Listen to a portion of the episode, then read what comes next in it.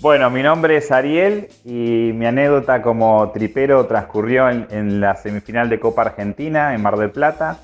jugando con River,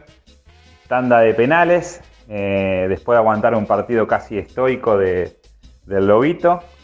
Y yo estaba bueno, con mi grupo de amigos y dentro de ese grupo de amigos están eh, los primos de, de mi pareja y estaba bueno, justo al lado de uno de ellos. Y en el penal que va a patear eh, Maidana, que era ya en el penal de 1 a 1,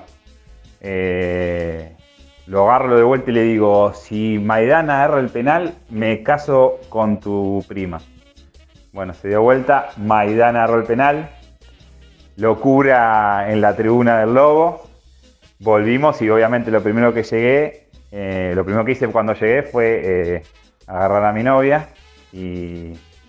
y, decirle, bueno, gordita, eh, hice una promesa, así que